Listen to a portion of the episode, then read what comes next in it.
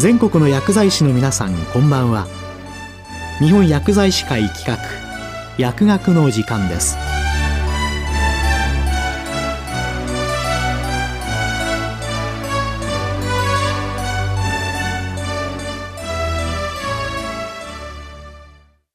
今日は高齢者糖尿病診療のトピックス。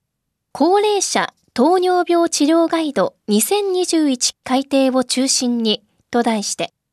東京医科大学糖尿病代謝内分泌内科学分野主任教授、鈴木亮さんにお話しいただきます。皆さんこんばんは。東京医科大学糖尿病代謝内分泌内科の鈴木です。本日は高齢者糖尿病診療のトピックスについて、高齢者糖尿病治療ガイド2021の改定を中心にお話しします。今や病院や診療所を受診する糖尿病患者の7割以上が65歳以上の高齢者に相当し、中でも75歳以上の後期高齢者の占める割合が急速に大きくなってきています。このような現状を受けて、2015年に日本糖尿病学会と日本老年医学会は、高齢者糖尿病の治療向上のための合同委員会を設置し、2016年には高齢者糖尿病の血糖コントロール目標を発表しました。また出版物として、高齢者糖尿病診療ガイドラインと高齢者糖尿病治療ガイドの2種類が発行されています。前者は臨床的な質問とエビデンスを重視した回答からなるいわゆるガイドラインです。後者はカラー図版やイラストを多用して診療に関連する情報をわかりやすく説明する手引きです。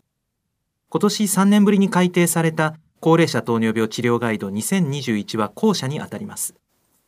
改定のポイントを私なりに4点にまとめてみたいと思います。第1に患者の現在の状態を評価する記載を充実させたこと。第2に、フレイル・サルコペニアの対策について、食事や運動の考え方を新しくしたこと。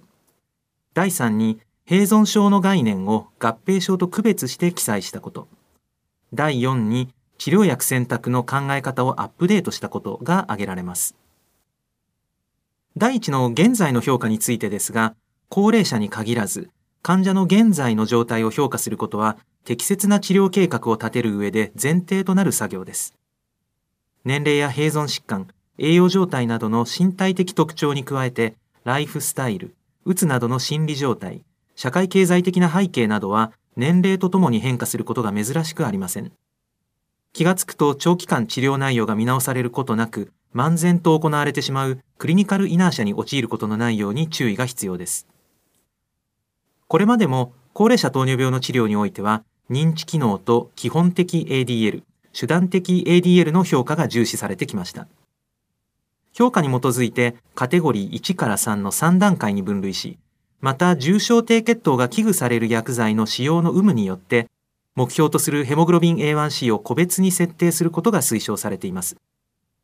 今回の治療ガイドの改定では、8個の質問で認知機能と手段的 ADL、基本的 ADL を簡便に評価する DASK8 という質問票が付録に追加されました。DASK8 の得点によってカテゴリー1、2、3のいずれに分類されるかを判断することができます。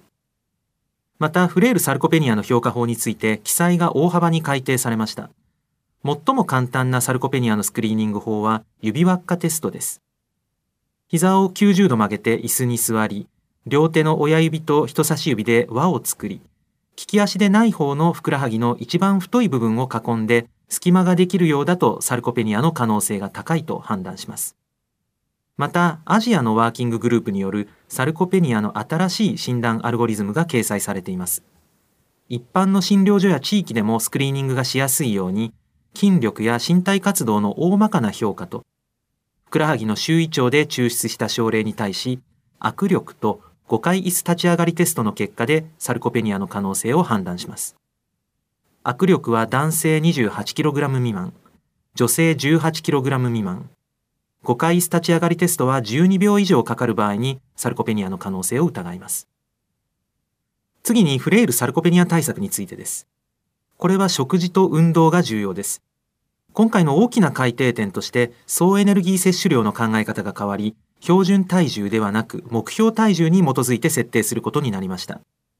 これは2019年の糖尿病診療ガイドライン改定を受けた変更です。標準体重とは身長をメートルで表した数値を事乗し22をかけたものです。この22という数字は検診のデータに基づくもので、男性女性ともに最も異常項目が少なかった BMI というのがその根拠です。しかしこの結果は59歳までのデータに基づいています。高齢者を含んだ新しい論文を探すと、2016年のランセットに東アジア人のデータが掲載されています。BMI22 という数値自体は若くても高齢でも全身死亡率の低い値であることが改めて分かりましたが、高齢者の場合にその幅が広いことも分かりました。つまり若い人のやや高い BMI は体重を落とすことで生命予後が改善する可能性が高いのに対し、高齢者の場合は少し高い程度の BMI を無理に下げることが死亡リスクの低下に必ずしもつながらず、不適切な体重減量を急ぐとむしろ筋力低下が先行してしまう、そういった懸念があります。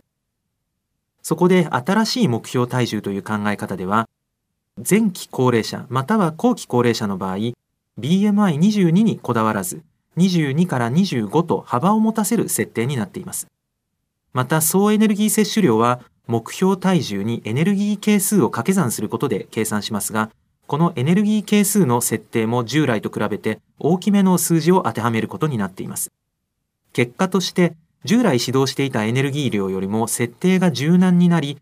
特に高齢者の場合、以前よりも多めのエネルギー摂取量が推奨されるようになってきています。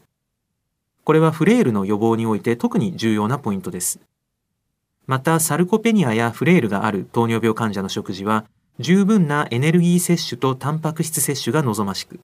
健康な高齢者では、1日 1kg の目標体重あたり1.0から 1.2g のタンパク質摂取が推奨されています。運動については、従来通り有酸素運動とレジスタンストレーニングの併用が望ましいとされています。両者の要素を併せ持つ運動として水中歩行がありますが、コロナ禍の状況で以前よりもプールなどの施設に行きづらくなったという方も多くいらっしゃいます。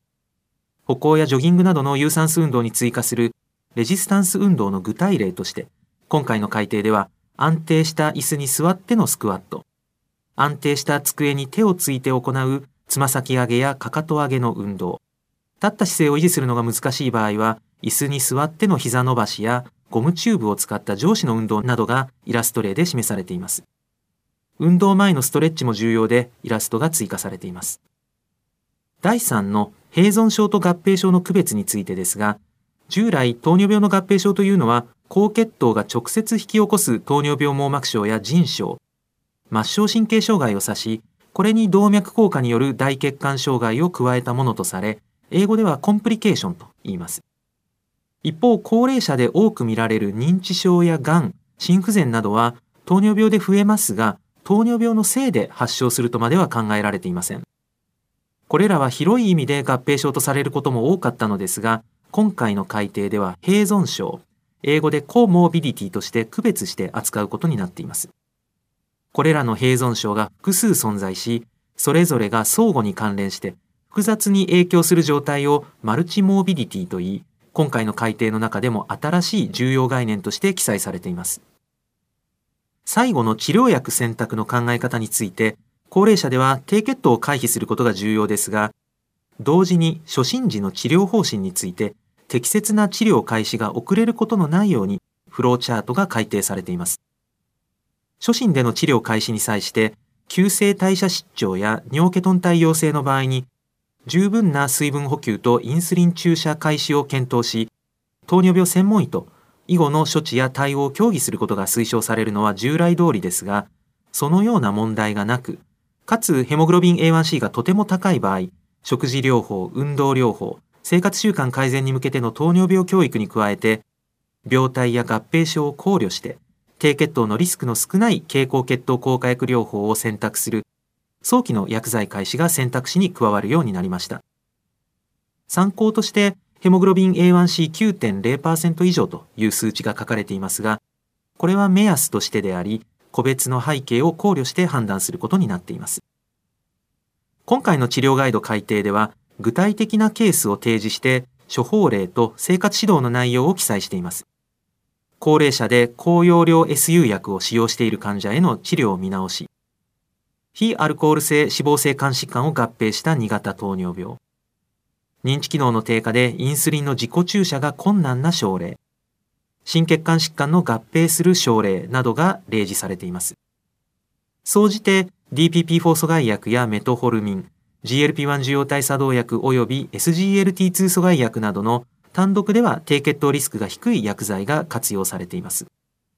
特に心不全を合併している場合、SGLT2 阻害薬の優先度が近年は上昇しています。2型糖尿病患者の心不全による入院リスクは、高齢でヘモグロビン A1C が高値の場合に高く、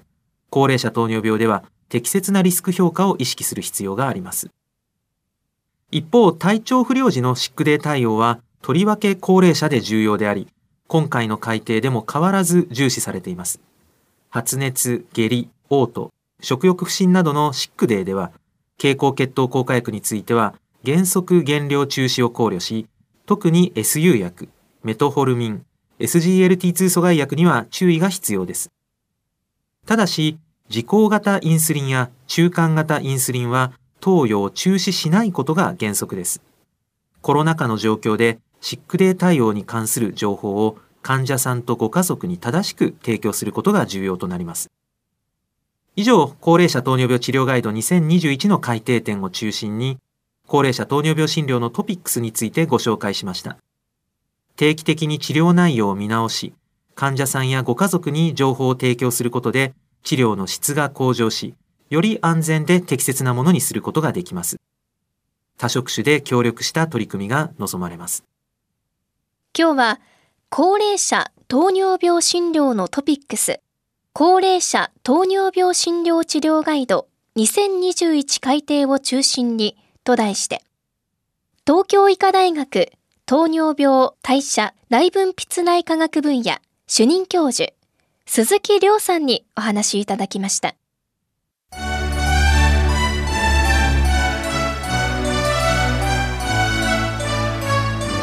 日本薬剤師会企画薬学の時間を終わります。